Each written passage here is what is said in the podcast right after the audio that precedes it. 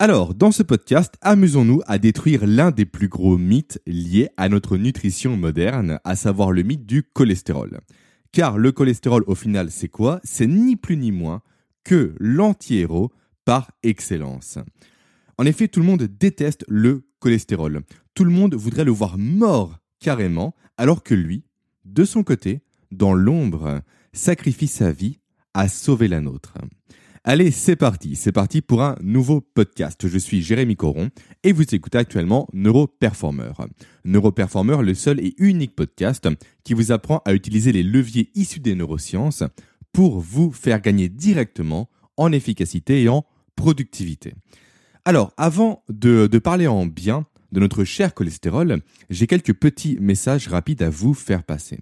Le premier de ces messages concerne mon programme gratuit. Mon programme gratuit dans lequel je vous présente 5 outils issus des neurosciences pour améliorer l'ensemble de vos compétences cognitives. Donc tout ce qui est mémorisation, capacité d'apprentissage, capacité à prendre du recul et j'en passe.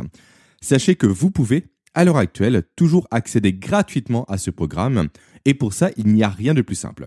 Il vous suffit de cliquer sur le premier lien présent en description, de saisir votre prénom, votre email et automatiquement, vous recevrez vos accès sur votre messagerie préférée. Ensuite, deuxième et dernier message rapide, ça a été court, pour vous inviter, si mon travail vous plaît bien évidemment, à me laisser une note ainsi qu'un avis positif sur la plateforme d'écoute de podcast de votre choix. Sachant que, idéalement, je ne vous cacherai pas que ça me ferait d'autant plus plaisir si vous me laissiez cette note et cet avis sur Apple Podcast, histoire que nous franchissions ensemble la barre des 120 avis positifs d'ici la fin de la semaine. Allez, maintenant on rentre enfin dans le vif du sujet ensemble. On va parler à nouveau de notre cher cholestérol.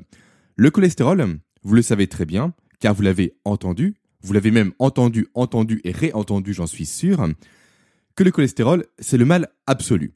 C'est un élément qui détruit notre corps au quotidien. C'est réellement ce qui rend malade notre corps, c'est ce qui le tue chaque jour. Ok, du coup, pour commencer, petite question rapide, si le cholestérol était ce poison mortel tel qu'il est dépeint encore aujourd'hui, pensez-vous que notre corps s'amuserait à produire son propre cholestérol?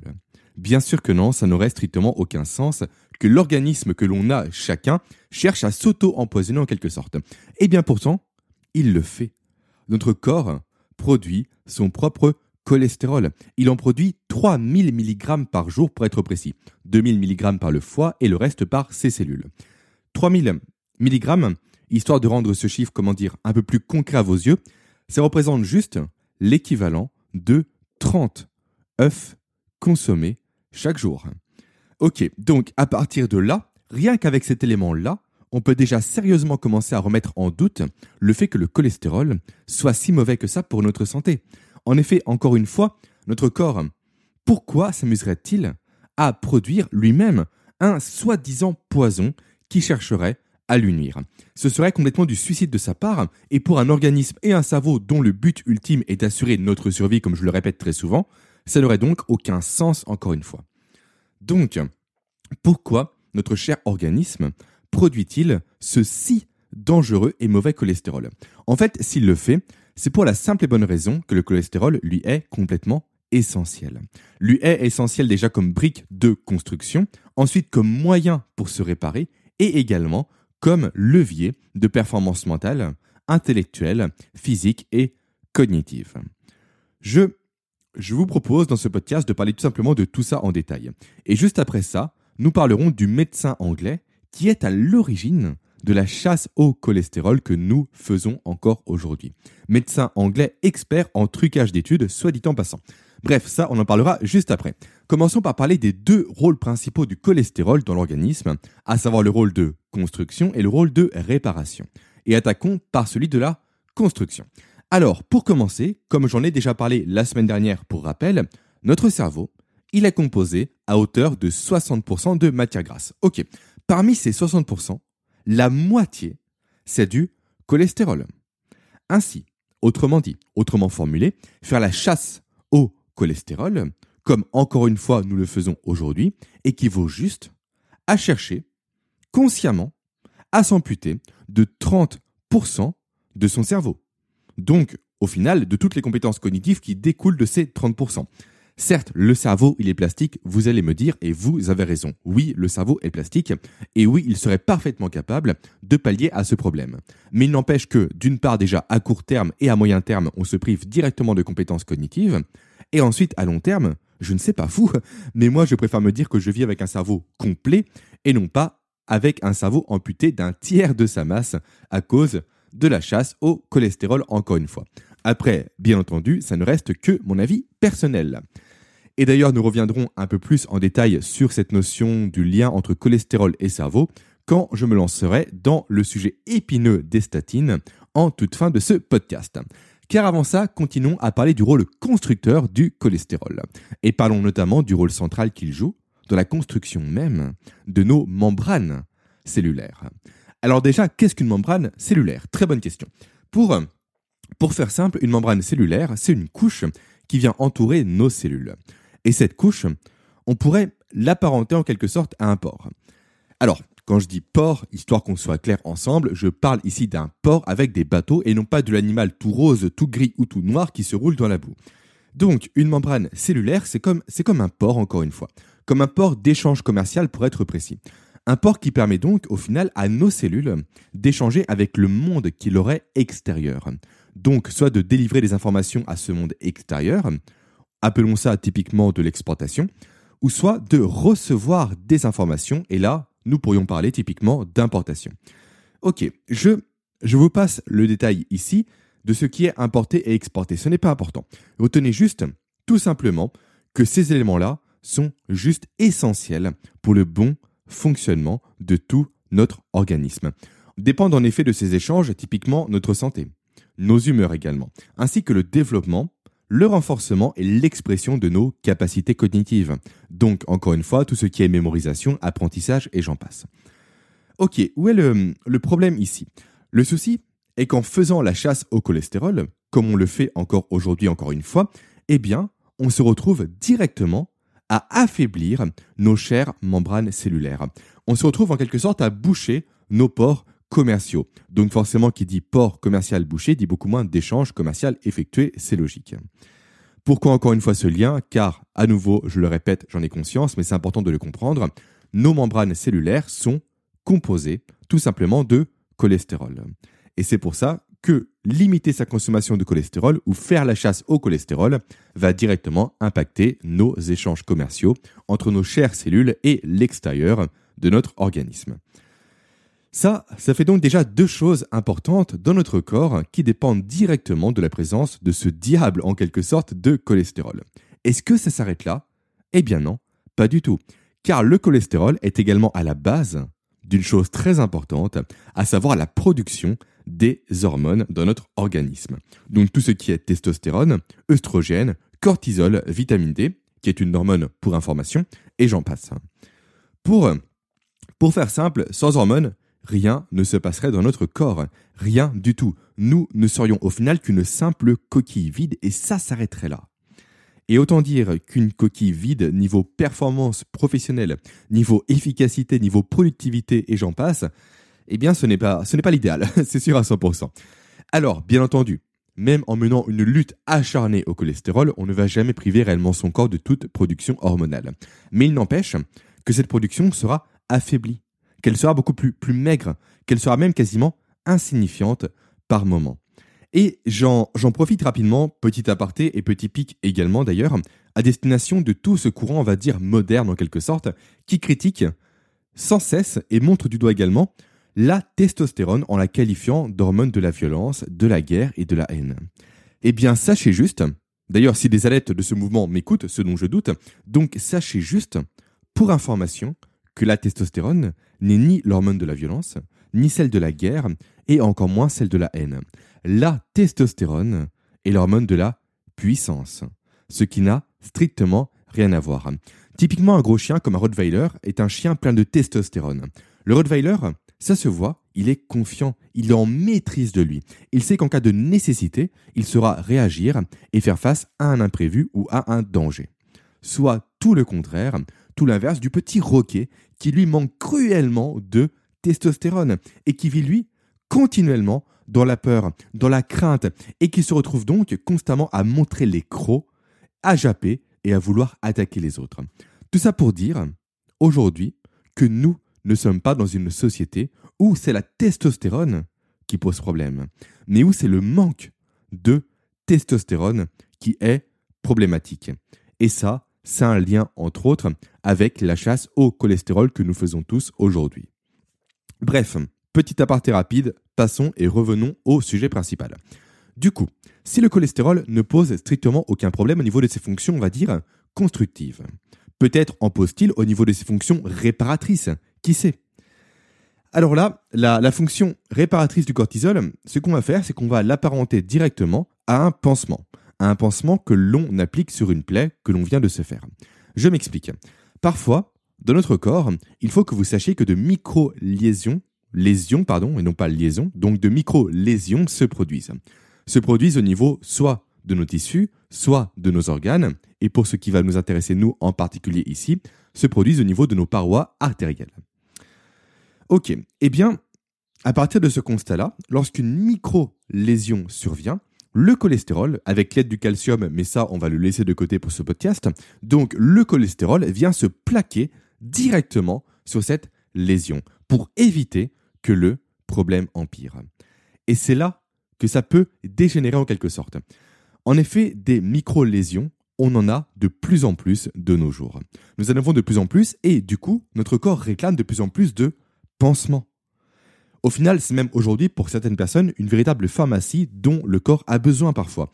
Et ces pansements finissent, chez certaines personnes encore une fois, par joncher en quelque sorte de plus en plus leurs parois artérielles, formant ainsi des plaques. Des plaques qu'on appelle des plaques d'athérome. Et ces mêmes plaques finissent parfois, au bout d'un certain stade, au bout d'un certain moment, par entraver le bon fonctionnement de nos artères. Ces plaques bouchent les artères, autrement dit, causant alors de sérieux soucis de santé. Du coup, je pense que c'est bon. On a enfin trouvé la preuve accablante et quasiment, on va dire, euh, indéboulonnable, comme quoi le cholestérol est mauvais pour la santé. Voilà ce qu'ont affirmé les médecins durant quelques années et voilà ce qu'ils affirment encore aujourd'hui. Mais pourtant, il n'y a rien de plus faux que ça. Pourquoi? Car dans cette histoire, certes, le cholestérol était bel et bien présent sur les lieux du crime en quelque sorte. Mais en aucun cas, le cholestérol, c'est lui le tueur. Pas du tout, lui, il était là pour réparer le problème. Il était en quelque sorte comme un camion de pompiers qui serait venu stopper un incendie et nous, ce que nous faisons encore aujourd'hui, c'est que nous caillassons ce camion de pompiers, sans nous préoccuper réellement une seule seconde de la personne qui a mis le feu à la base, sans se préoccuper une seule seconde de ce qui est à l'origine de nos fameuses micro-lésions. Cette personne, entre guillemets, ce que je te propose, c'est de t'en parler dans quelques minutes, juste après t'avoir parlé enfin de ce fameux médecin anglais peu scrupuleux dont j'ai commencé à te parler au tout début de cet épisode. Fameux médecin anglais qui porte le doux nom, retiens-le bien, Donsel Kiss. Alors, qui est Ansel Kiss et pourquoi je me dois de te parler de lui? Pour faire simple, Ansel Kiss est une personne qui s'est mis en tête un jour de prouver le lien entre la consommation d'acide gras, donc de graisse, et notamment d'acide gras saturé pour être précis, mais ça, on va encore une fois passer sur ce détail dans ce podcast. Donc, Ansel Kiss s'est mis en tête de montrer le lien entre la consommation d'acide gras et l'apparition de maladies cardiaques maladie cardiaque notamment provoquée par des artères bouchées. Du coup, qu'a fait Anseltis pour démontrer ça Ce qu'il a fait, c'est qu'il a mené une très grande étude sur 12 000 personnes au travers euh, d'un certain nombre de pays, on va dire. On reviendra plus tard sur cette notion de certain nombre. Donc il a mené cette étude, exclusivement sur des hommes d'ailleurs, je ne sais pas pourquoi, et il s'avère qu'il avait vu juste. Il s'avère qu'il a su prouver une corrélation évidente entre la consommation de graisse, et notamment de graisse saturée encore une fois, et l'apparition de maladies cardiovasculaires.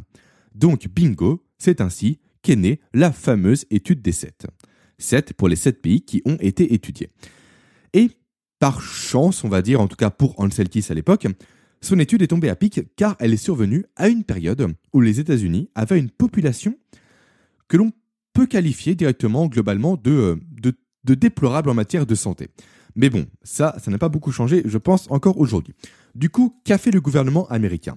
Ce qu'il a fait, c'est qu'il s'est basé sur cette étude pour lancer, en 1956, je crois que c'était bel et bien cette date-là, peu importe, une grande campagne pour en finir avec la consommation de produits gras. Et c'est d'ailleurs suite à cette campagne qu'est né l'essor des produits light dont je t'ai parlé la semaine dernière. Ok, donc on s'est retrouvé après cette étude avec le gouvernement américain qui recommandait à sa population, à grand coup de tapage médiatique et de marketing, de consommer 60% de leurs apports caloriques sous forme de céréales, tout en devant baisser autant que faire se peut leur consommation de produits gras. Et bien évidemment, la France et l'Europe ont emboîté le poids, le poids, le pas, pardon, ont emboîté le pas aux États-Unis. Et résultat, on n'a jamais eu aussi peu de maladies cardiaques.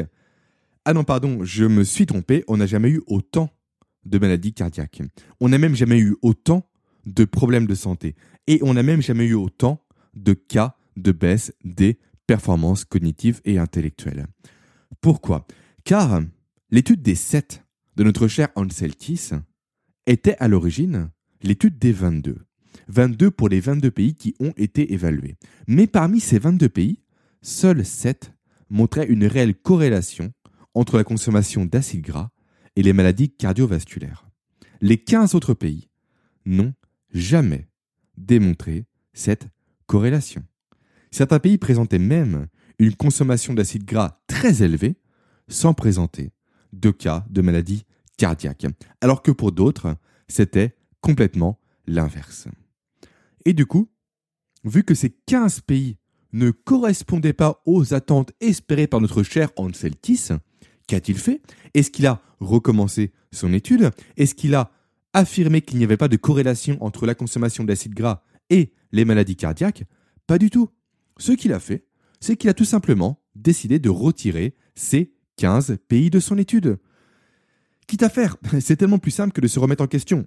Quitte à faire, autant faire ça. Non Qu'en pensez-vous, vous? Bref, voilà comment est née notre guerre actuelle contre le cholestérol. Guerre qui a causé beaucoup plus de dégâts que de bienfaits. Et tout ça à cause de quoi? À cause de notre lubie actuelle, moderne en quelque sorte, à toujours chercher à corriger la conséquence sans chercher à jamais s'attaquer à la cause. Dans notre cas, on a caillassé les pompiers au lieu de chercher où se cachait la personne qui avait mis le feu.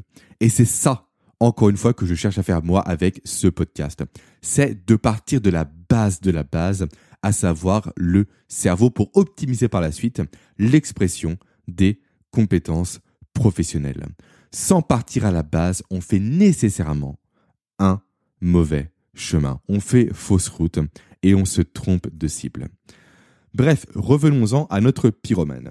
Qui est ce pyromane ou se cache-t-il? Eh bien moi, je vais vous le dire, car j'ai mené l'enquête et je ne suis pas le seul à l'avoir fait.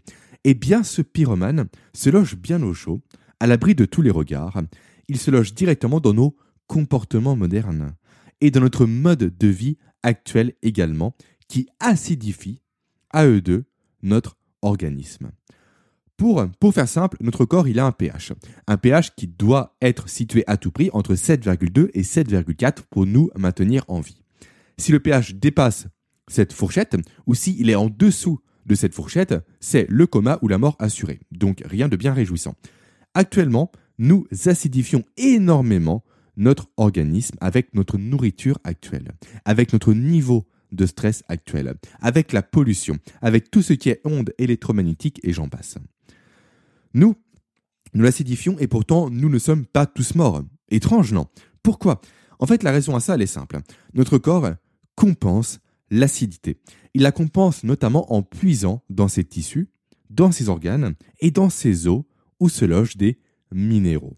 Des minéraux qui ont le pouvoir de neutraliser directement l'acidité de notre organisme.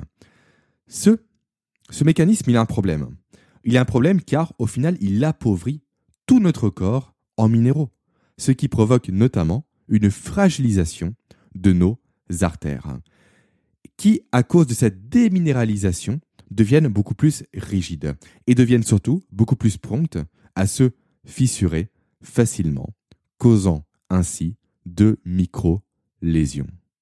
Micro-lésions que notre ami le cholestérol se retrouve à colmater pour nous sauver pendant que nous, nous cherchons à le caillasser. Voilà d'où vient toute cette chasse actuelle au cholestérol. Toute cette chasse actuelle qui prive notre corps aujourd'hui de ce matériel et de ce pansement qu'est le cholestérol. Toute cette chasse actuelle qui a vu naître les statines, des médicaments anti-cholestérol qui ont la particularité de détruire carrément le cholestérol qui se situe au sein même de notre cerveau. Et surtout, comble de l'histoire, toute cette chasse actuelle qui a fait émerger un plan alimentaire anti-cholestérol à base de quoi? À base de céréales.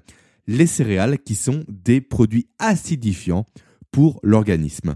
Donc la boucle est bouclée et elle explique parfaitement la recrudescence de maladies cardiaques suivant la propagande anti-cholestérol qui sévit depuis les années 50 et qui continue encore aujourd'hui.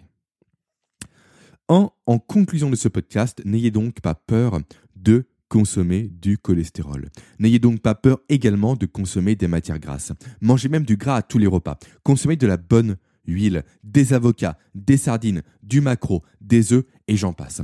Par contre, évitez à tout prix les matières grasses industrielles, donc tout ce qui est acide gras trans, car ce sont eux juste des poisons pour la santé. J'aurai l'occasion d'en parler à l'avenir. Donc mangez de la bonne matière grasse et offrez-vous au quotidien le luxe d'avoir un corps en bonne santé, d'avoir un corps performant et d'avoir un cerveau qui sera placé dans les meilleures dispositions pour mettre en œuvre ses capacités de mémorisation, d'apprentissage, de compréhension, de prise de décision, et j'en passe. Et enfin, pour conclure cet épisode, il est vrai que je n'ai pas parlé de ce qu'on appelle le bon et le mauvais cholestérol, que je n'ai pas parlé de ce qu'on appelle le cholestérol HDL, donc le mauvais cholestérol, et de ce qu'on appelle le cholestérol LDL, donc le bon cholestérol.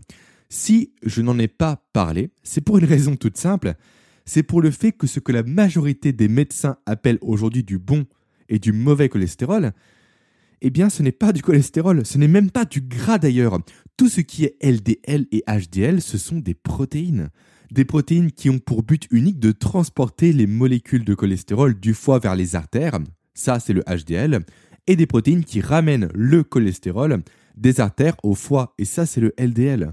Donc on emploie aujourd'hui le terme de bon ou de mauvais cholestérol pour quelque chose qui n'est pas du cholestérol, et on qualifie également le cholestérol de mauvais ou de bon alors qu'il n'est que bon. Bref, on arrête, ça n'a aucun sens, on n'arrête pas le progrès, le progrès de faire des raccourcis surtout. Allez, c'est sur ça que je vais vous laisser. N'oubliez pas la petite note sur Apple Podcast si mon contenu vous apporte de la valeur chaque semaine. Et n'oubliez pas également de demander vos accès à mon programme gratuit via le premier lien présent en description de ce podcast. Il ne me reste maintenant plus qu'à vous dire à la semaine prochaine pour déconstruire ensemble un nouveau mythe alimentaire qui ruine potentiellement vos compétences cognitives, votre santé, votre immunité et j'en passe, et ce, chaque jour de votre vie. Passez une très bonne semaine. À lundi prochain. Ciao.